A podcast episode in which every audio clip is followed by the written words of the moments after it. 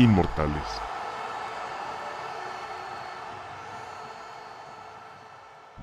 El 31 de diciembre de 1967 sucedió el partido más frío en la historia de la NFL.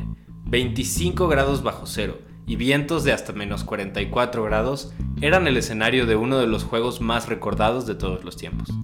Meredith contra Starr, Landry contra Lombardi, Cowboys contra Packers. Hoy vamos a hablar del Ice Bowl. Hey, hola, bienvenidos a un capítulo más de Inmortales. Yo soy Diego Estrada, gracias por estar aquí un jueves más, número 17, el capítulo de hoy, en el que hablaremos de NFL, de fútbol americano, uno de los partidos que más se recuerda en la historia, tanto por sus condiciones y por eh, muchas eh, particularidades que tuvo, pero pues también por el nivel y el cómo se definió ya lo iremos relatando, pero pues para eso vamos a entrar un poquito en contexto de cómo estaba la NFL en esos momentos, cómo estaban los dos equipos de los que vamos a hablar, que son los Packers y los Cowboys, de dónde vienen y pues empezando con Green Bay, que era un equipo ya con historia, estamos hablando del año 1967 en el que ocurrió en, eh, en el que ocurrió este partido. Y pues Green Bay existía desde 1919. De hecho es el tercer equipo de los que existen al día de hoy. Pues es el tercero más antiguo detrás de los eh, Cardinals y los Bears. Entonces pues ya era un equipo con historia. 10 campeonatos con los que ya contaban para, para este momento. Entonces pues no eran extraños y no eran un equipo nuevo. Contrario a los Cowboys quienes apenas tenían 7 temporadas. Eh, les había costado trabajo, fueron el primer equipo de, esta serie de expansiones que tuvo la liga en la que pues se empezaron a, juntar más equipos y formarse algo más parecido a lo que conocemos hoy en día. Y pues Dallas eh, desde 1960 fue que empezaron a participar en la NFL y de hecho hasta el 66 tuvieron una temporada con racha positiva. Los primeros años fueron complicados para que pudieran adaptarse, pudieran entrar en ritmo y, pues competir realmente contra, contra los equipos que tal vez ya tenían más tiempo de haber existido. Y pues en cuestión de la liga y cómo estaba desarrollándose todo, pues tenía poco de, de ser esta idea de lo que hoy conocemos como NFL, porque pues antes lo platicábamos también en, algún capítulo. Lo que hoy es la NFL es una combinación entre dos ligas, que era la NFL y la AFL. Y pues eso es equivalente a lo que hoy es la NFC y la AFC, las, las conferencias, pero antes eran dos ligas aparte, hasta junio de 1966 en el que se anunció que iba a haber esta fusión entre las dos ligas la AFL surge de algunos dueños y algunas personas que tenían esta idea de entrarle al fútbol americano y tener franquicias, pero pues que se les rechazó la solicitud y no fueron aceptadas y dijeron pues mejor hacemos nosotros nuestra liga, pero pues la NFL por su lado estaba creciendo y, y, pues así fue por muchos años, desde los años 20 que existe la, la National Football League como tal. Y pues de hecho desde el 33 se jugaban los juegos de campeonato y pues estos 10 de los que les hablaba de los Packers, pues son estos juegos de campeonato de la NFL. Y ya en el 60 es cuando llega la American Football League a hacer la competencia, hasta que finalmente llegaron a un acuerdo, pero pues eh, este acuerdo se vería reflejado hasta después, les digo que fue en el 66, pero iban a jugar con calendarios individuales, es decir, no iban a jugar entre, entre ellos hasta 1970 que estuviera ya mejor estructurada cada, cada liga. Y lo único que iba a haber como de, fusión era que una vez terminados los partidos o las temporadas de cada una de las ligas, se juntarían los dos campeones para disputar un partido entre las dos ligas para ver quién era el mejor. Es decir, lo que después se conocería como el Super Bowl. De hecho, pues este, el año 66, un año antes de donde vamos a contar la historia de hoy, fue el primer Super Bowl entre Green Bay justamente y Kansas City. En aquella ocasión los Packers ganaron 35-10 a los Chiefs y pues ese fue como el Super Bowl 1, pero pues había obviamente campeonatos de cada liga, siendo este en el que, en el que Green Bay llegó al Super Bowl 1, pues antes habían vencido justamente a los Vaqueros por el juego de campeonato de la NFL. Y esto fue 364 días antes de la historia del día de hoy, entonces pues tiene todavía más peso porque era una especie de venganza en el Cotton Bowl, que era el estadio en el que jugaban los, los Cowboys en aquel entonces, el primero de enero de 1967. Los Packers vencieron a los Cowboys 34-27 en una, en una situación que pudo haber empatado Dallas y pudieron haber llegado a eh, tiempos extras, a overtime para, para definir el partido en esa instancia estaban en la primera yarda, ya en, la yarda 1, a punto, bueno, en la última yarda más bien, a punto de anotar, solamente necesitaban avanzar una yarda. Y pues Don Meredith, quien era el, el quarterback en, en, aquel entonces, no pudo, la defensa de los Packers no se lo permitió, terminó de hecho el último pase en intercepción y así se terminó aquel partido, que pues obviamente fue doloroso para los Cowboys, después los Packers Llegaron al Super Bowl y pues como les dije, vencieron a los Chiefs ganando el primer Super Bowl de la historia. Y pues no fue solamente como el, hecho de que haya fallado eh, Dallas en empatar, sino que pues también los Packers tuvieron un gran partido. Su quarterback Bart Starr tuvo una excelente eh, aparición en aquel momento. 19 de 28 pases, 304 yardas y 4 touchdowns. Y pues por eso terminaron ganando el campeonato del 66. Entonces, pues este es como todo el contexto y el background que tenemos para el, partido del que vamos a hablar hoy, que fue pues 364 días después, el 31 de diciembre de 1967 se verían de nuevo las caras Packers y Cowboys enfrentándose una vez más por el campeonato de la NFL. Y pues sería este suceso conocido como el Ice Bowl y pues no solo por esto, les decía, no solo por el clima fue recordado, sino también porque pues fue el enfrentamiento de dos de los coaches más grandes en la historia de la NFL. Estoy hablando por supuesto de Vince Lombardi y de Tom Landry. Los dos coincidieron, de hecho, en los años 50 en los Giants como coordinadores, eh, Landry como defensivo y Lombardi como ofensivo. Los dos eran grandes amigos y lo fueron hasta incluso después de esta rivalidad, fueron buenos compañeros y siempre a pesar de la enemistad que llegaba a haber en la cancha, pues siempre hubo una camaradería ahí porque pues los dos reconocían el talento y la grandeza del otro. Y bueno, por si le suena Lombardi, seguramente será porque el trofeo de la NFL lleva su nombre. Así de importante es Lombardi. Es el coach más influyente importante en muchos sentidos en la historia de la NFL quien llegó a tener este, cuestiones también de inclusión tanto racial como de preferencias sexuales. Eh, era una persona que sabía motivar a sus jugadores, que era a veces criticado por su dureza y por cómo llegaba a ser, pero pues que finalmente eso fue lo que le hizo lograr cinco títulos en siete temporadas. Y pues la grandeza de Lombardi yo creo que también merece un capítulo aparte, pero pues hoy hablaremos mucho de quién fue. Y pues era, era esta figura de motivación y de, y de, pues de grandeza. Realmente Vince Lombardi es para muchos uno de los coaches más grandes de cualquier deporte en toda la historia. Sus frases están en todos lados y todo el mundo las recuerda. Entonces pues este e, era su oportunidad de, de seguir aumentando esta, esta grandeza que ya había logrado con múltiples campeonatos con los Packers y por otro lado, Tom Landry, quien le habría ya agarrado la onda a la NFL y entendía un poco cómo es que funcionaba y pues muy diferentes también en su estilo, ¿no? Lombardi siendo como esta persona agresiva y efusiva y siempre gritando y Landry que veía el, fútbol americano como un deporte de mucha estrategia, de posiciones, de, toda esta clase de cosas que después le darían resultados pero pues contrastantes en ese sentido y obviamente llamaba la atención este enfrentamiento desde las bancas. Y pues también el otro punto importante es el hablar de, las condiciones, obviamente, y por qué se le dio este nombre de Ice Bowl.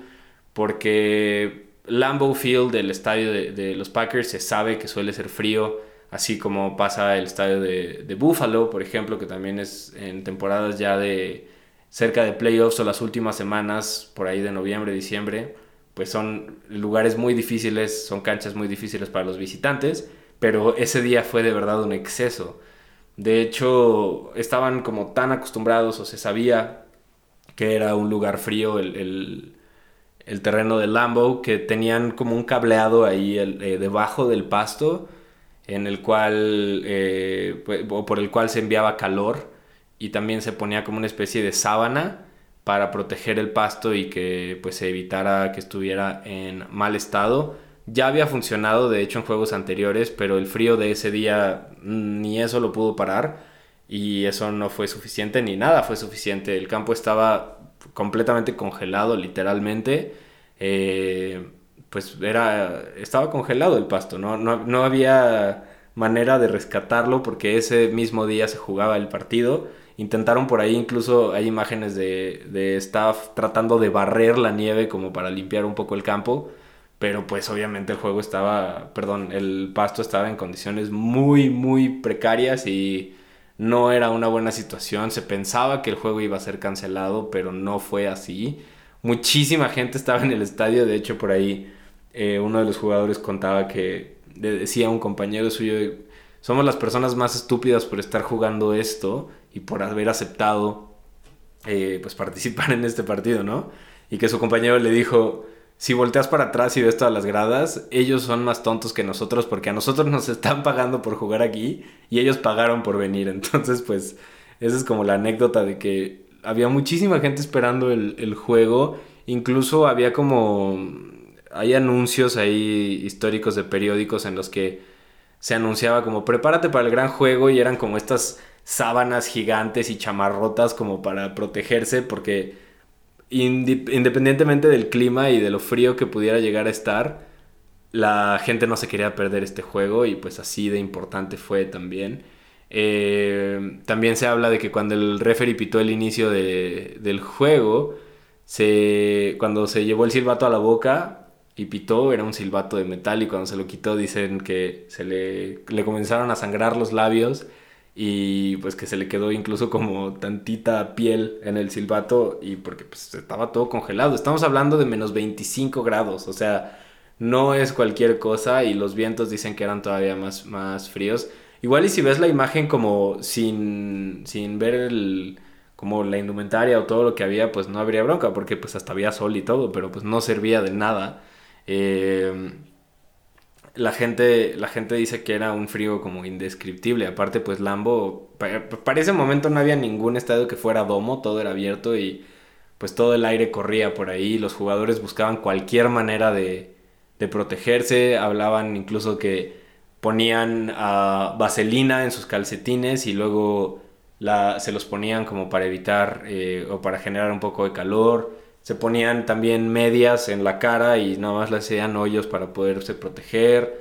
Cualquier forma que, pudieran encontrar de protegerse porque eran unas condiciones de verdad increíbles en cuanto al frío, pero pues de todos modos se jugó el partido y pues les digo, el referee pitó con todo y que se llevó un pedazo de labio con el silbato y pues obviamente Dallas no estaba acostumbrado al, al clima, de Green Bay tampoco a ese nivel, pero pues mínimo conocía un poco más su campo y sus condiciones. Y pues los jugadores no, no se esforzaban, sobre todo los de Dallas. De hecho, hay, hay tomas en las que se ven que traen las manos en los bolsillos los receptores, por ejemplo, y que ni siquiera marcaban su ruta y eso prácticamente eh, anunciaba que no iban a, a, dar una jugada de pase porque pues si no obviamente el corredor estaría con los brazos afuera. Y pues prácticamente los, los Cowboys estaban muy sacados de onda y no entendían en las condiciones, no podían jugar, o sea, era, era muy complicado para ellos. Y pues eso hizo que la primera mitad fuera relativamente sencilla para los Packers. Se pusieron adelante 14-0 en los primeros dos cuartos. Eh, y pues parecía que sería como la ocasión anterior, se llevarían una vez más el campeonato y pasarían a un Super Bowl más, pero pues Dallas de alguna manera mágica se puso las pilas y volvieron al juego recuperando el nivel, sobre todo con una muy buena defensa. Recuperaron un fumble que terminó en touchdown y también una patada de despeje lograron recuperar el balón ellos y con eso consiguieron tres puntos en un gol de campo. Y pues de un 14-0 lograron pasar a un 14-10 y se metían al juego y pues se daban cuenta de que no todo estaba perdido. En el tercer cuarto pues no hubo ningún, ningún daño, no hubo puntos. Estuvieron intercambiando movimientos pero no se movió el marcador. Hasta el inicio del cuarto cuarto, eh, en una jugada en la que Dallas sabía que tenía que resultar, hicieron una jugada de engaño. De hecho, pues el, corredor Dan Reeves fue quien soltó el balón y él fue quien dio el pase al receptor que terminó recibiendo el balón para un touchdown y darle la vuelta al juego 17 por 14. Y pues realmente esto fue restando menos de 7 eh, minutos de juego. Entonces pues si lograban contener a la, ofensiva de los Packers como lo venían haciendo todo el partido, pues parecía que Landry iba a vencer en este segundo encuentro a Lombardi con su estrategia. La, la defensa, perdón, pues no dejaba de, presionar y realmente no le dejaba hacer nada a Starr, al coreback de los Packers. Y pues esto realmente fue el inicio de lo que en unos años se conocería como el Doomsday Defense, esta generación dorada de, los Cowboys de, Landry, sobre todo destacando por su defensiva y, por no dejar prácticamente hacer nada a, los quarterbacks y a, las líneas ofensivas rivales. Y pues en aquel entonces lo habían logrado y así habían estado todo el partido. Me parece que tuvieron por ahí como entre 8 y 10 eh, capturas a, a Star. Pero los Packers pues liderados por Lombardi, eran un equipo que ya había ganado campeonatos, que ya había venido de atrás y sabían venir de atrás. Y pues cambiaron obviamente su mentalidad. El frío no los detuvo, sabían que podían más. Y con menos de 5 minutos comenzó un drive impresionante de los, de los Packers. Star tuvo una gran serie, pasando, eh, completando pases importantes y, aparte largos de más de 10 yardas poco a poco se fueron acercando y finalmente llegaron a zona roja. Y pues ahí fue cuando empezaron a mover el balón a tal punto de llegar hasta la yarda 1. Y pues se quedaron con primera y gol a escasas yardas de entrar a la zona de anotación y darle la vuelta al partido. Recuerden que el juego estaba 17 puntos a 14. Y pues el reloj estaba agotándose, quedaron solamente 16 segundos y la situación era un tercero y gol para los Packers en la yarda número 1 y ahí fue cuando Starr decidió pedir un timeout para planear su jugada. La defensa pensaba, y pues naturalmente igual si ustedes se lo preguntaran ahorita, pues se pensaría que era, iba a ser un intento de pase para pues tener dos opciones, si era un pase completo, pues se anotaba y se acababa el partido. Y si era un pase incompleto, pues también hubiera sido bueno porque se detenía el reloj, lograban eh, un gol de campo, se empataba el juego y nos íbamos a tiempo extra. Pero pues recuerden que estábamos a... Para ese entonces más o menos ya la temperatura era cercana a los 30 grados bajo cero.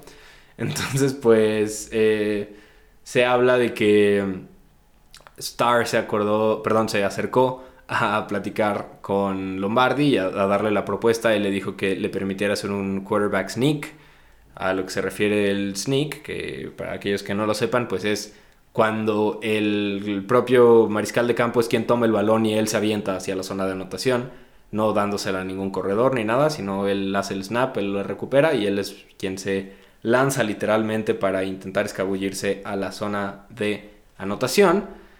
Y pues eh, Star se acercó a proponerle esto y decirle que podría funcionar. Y pues si no funcionaba prácticamente se acababa el juego porque no creo que alcanzara el tiempo para sacar una jugada más. Y pues cuenta la leyenda que Lombardi le dijo, run it and let's get the hell out of here. Como de, sí está bien, o sea, corre tú con el balón, no pasa nada, pero por favor ya vámonos porque finalmente tomó esa decisión porque quería que ya acabara el partido. El mismo Lombardi lo, se llegó a saber después que, le dijo esto a como en el sentido de ya no puedo y sabía que las condiciones iban a empeorar. O sea que si se iban a tiempo extra iba a ser todavía más frío y quién sabe qué hubiera pasado. Y entonces pues eh, Lombardi ya quería irse, ganaran o perdieran, porque pues el frío era de verdad intolerable. Y pues así llegaban a la línea de golpeo con una yarda por avanzar y 16 segundos en el reloj. Un excelente bloqueo de la línea ofensiva, sobre todo de Jerry Kramer y Ken Bowman, Bowman perdón, lograron que de esta manera Bart Starr entrara a la zona de anotación, se aventara, porque realmente hoy en día el quarterback sneak es tal vez un poco más común y pues esta jugada ni siquiera estaba en el playbook de, de Lombardi, nunca la habían practicado, nunca la habían entrenado, fue 100% una improvisación y una idea que tuvo Bart Starr y eso es lo que lo hace increíble también, o sea, hoy en día vemos a gente como Lamar Jackson o como Russell Wilson corriendo y pues con un estilo de pasador muy distinto en el que usan las piernas, pero pues en los 60 eso no se pensaba. De repente hacían algunos sprints o, corrían para lograr una primera oportunidad. Pero pues el haber tomado esta decisión en ese momento fue como wow, porque pues no, no, no era algo que se hiciera. Entonces pues eso también lo deja como tal vez el sneak más famoso de la historia de la NFL, porque lo logró con 16 segundos y dándole un campeonato más a los Green Bay Packers, o al menos era lo natural. Obviamente quedaban 13 segundos y era muy poco probable que algo sucediera. De hecho, la gente bajó al campo como sabiendo ya que el partido estaba liquidado, se bajaron de las gradas a celebrar y tuvieron que, salirse un momento para que se hiciera la patada de despeje para que recibiera el balón Dallas, pero pues obviamente no pudieron hacer nada. Y así Green Bay logró la victoria 21 puntos contra 17 que lograron los Cowboys. Y así lograban su tercer campeonato al hilo, un three-peat. Y pues esto también por el otro lado significaba que por segunda vez al hilo Dallas dejó ir el juego en los últimos segundos. Un año antes, en el 66, lo habían hecho sin poder anotar en cuatro oportunidades y terminando con una intercepción.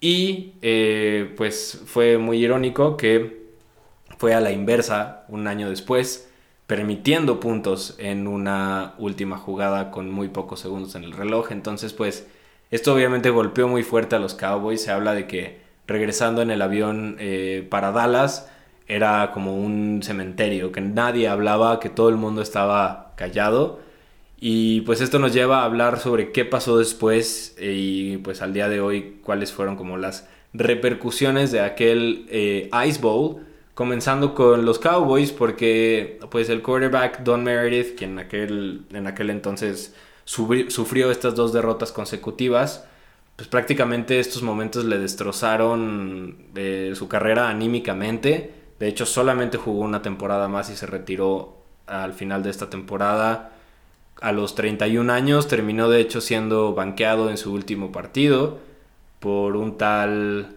Roger Staubach, quien obviamente terminaría eh, pues dando muchísimo más y siendo este importante quarterback para los Cowboys y dándole títulos eventualmente, pero pues en aquel entonces Meredith fue quien, quien terminó sentándose para que Staubach llegara y pues ya eventualmente años después, en los años 70, le dio la gloria a los Cowboys, pero pues finalmente Meredith sentó las bases para este equipo que terminaría ganando títulos.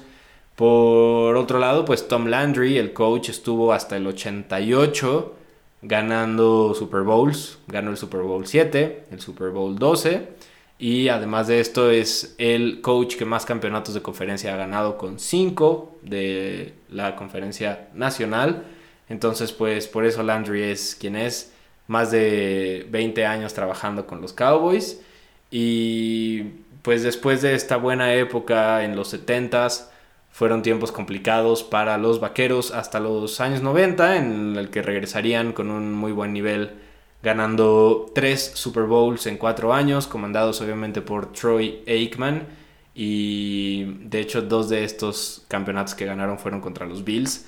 Ya hablaremos en un episodio de los Bills que perdieron cuatro Super Bowls de manera consecutiva. Pero bueno, eh, esto es lo que sucedió con los Cowboys. Y pues el día de hoy los Cowboys se encuentran en un periodo muy extraño, eh, con un quarterback que para muchos es bueno, como lo es Dak Prescott, pero otros piensan que no vale lo que él pide. Tienen buenos receptores, tienen un gran corredor que es Zeke Elliott, pero pues nunca terminan por llenar el ojo y, y por realmente hacer la diferencia, siempre se quedan en el ya merito, o al menos así ha sido los últimos años para los Cowboys. Mucho también tiene que ver con las decisiones que ha tomado Jerry Jones. Y pues ahora que se fue Jason Garrett, vamos a ver cómo suceden las cosas con Mike McCarthy. A mí me parece una buena decisión el cambiar de head coach, Mike McCarthy, quien de hecho también estuvo con los Packers. Y pues por el lado justamente de Green Bay, eh, después de este, de este partido de campeonato, pues fueron al segundo Super Bowl. Habían vencido a los Chiefs en el primero y para este Super Bowl 2 vencieron con mucha facilidad a los Raiders y lograban así un segundo campeonato consecutivo.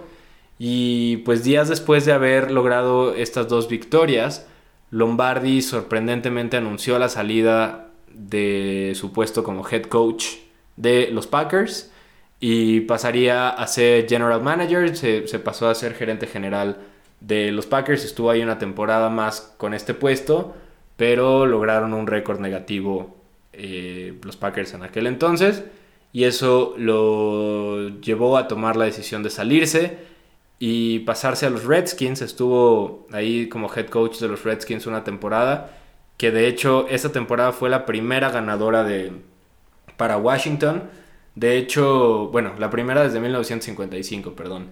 Y pues eventualmente también Washington tuvo buenos años y esto mucho gracias a lo que dejó Lombardi preparado para que llegara alguien más a terminar la tarea. Y pues e, eso es, eso es lo importante también de Lombardi, ¿no? El, agarrar un equipo como los Redskins que estaban en un mal momento y haberlos recuperado. Porque pues Lombardi no tiene ni una sola temporada eh, con récord negativo como head coach y eso es increíble. Eh, un año después de esto, de haberse ido con los Redskins, murió desafortunadamente después de batallar con cáncer de colon por años. Murió a los 57 años Vince Lombardi y pues los Packers después de esto realmente, después de la salida de Lombardi y estos grandes años que tuvieron, les tomó mucho tiempo regresar al protagonismo, de hecho fue hasta los noventas con Brett Favre que, llegaron a, instancias importantes con un gran quarterback como lo es aquel número 4 de los empacadores. Y pues recientemente obviamente con Aaron Rodgers lograron aquella victoria justamente en el estadio de los Cowboys contra los Steelers de Rotlisberger. Y mm, pues Rodgers ha estado batallando últimamente con temas de lesiones y por ahí se habló sobre su ausencia en los próximos años o de su inminente retiro, sobre todo por aquella pick del draft en la que pues de alguna manera sutil le dijeron a Rodgers que pronto llegaría su momento de partir, pero pues si me preguntan a mí es de los mejores quarterbacks que ha habido en los últimos 10 años, es un gran mariscal de campo y pues tiene su anillo de campeonato. Y pues lo curioso es que, bueno, es, algo más irónico tal vez, que desde, que desde aquel Ice Bowl, Dallas jugó eh, 8 Super Bowls y ganó 5 en todo ese tiempo que pasó desde el 67 hasta que Green Bay regresó a un Super Bowl y ganaran en los años 90, pues Dallas tuvo su gran momento ganando 5 títulos, pero pues al día de hoy la situación es un poquito diferente. los años pasan y la rivalidad sigue. Eh, de hecho, bueno, pues al, día de hoy es un, es un poquito desbalanceado el, el récord porque, bueno, por cuestiones de calendario no juegan siempre, o sea, no, no se ven las caras todas las temporadas porque pues sí son de la misma conferencia, pero de diferente división. Y cómo funciona el calendario de la NFL, yo creo que necesita como tres capítulos. Pero bueno, no se ven las caras eh, siempre, pero juegan al menos una vez cada tres años. Eso sin contar las veces que se puedan ver en playoffs. Y pues Green Bay ha sido superior en los últimos años, ha ganado 8 de los últimos 9 partidos.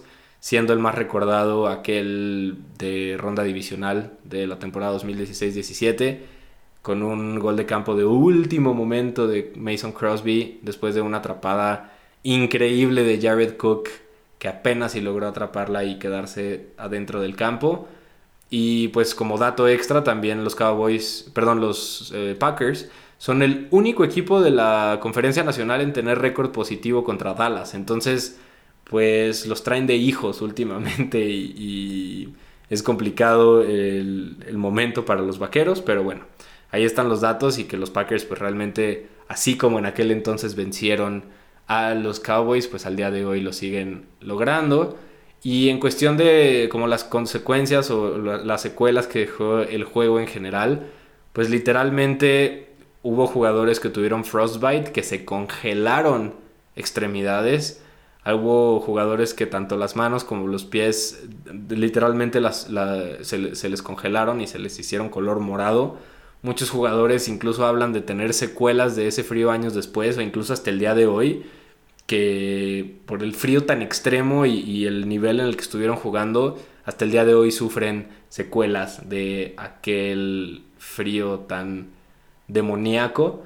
Y eh, otro dato importante es que no existe footage completo de ese partido, o sea, no existe una transmisión completa, existen por ahí partes y grabaciones tanto de la NFL como de algunas cadenas, pero no existe una grabación entera del juego.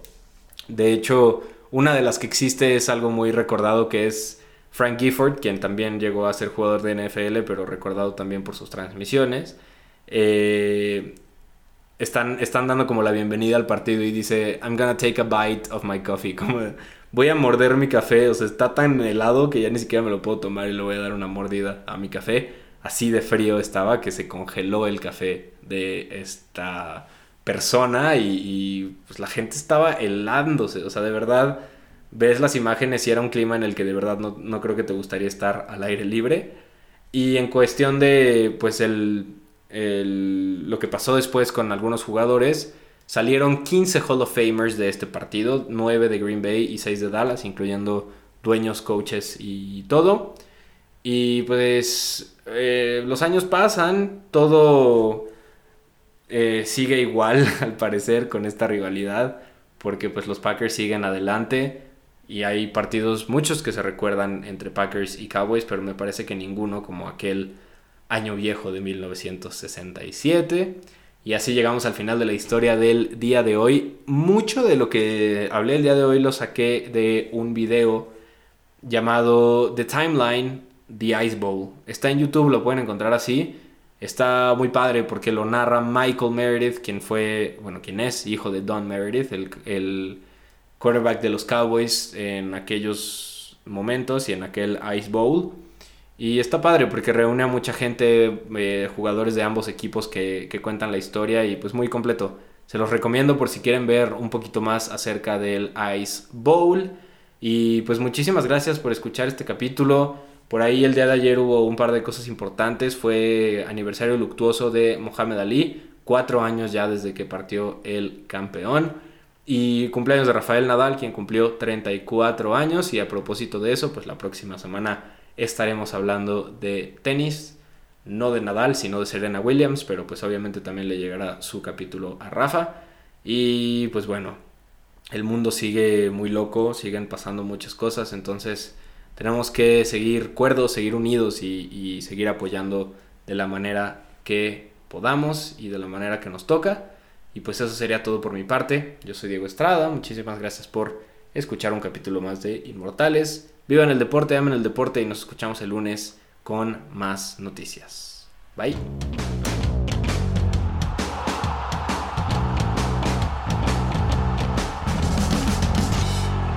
Inmortales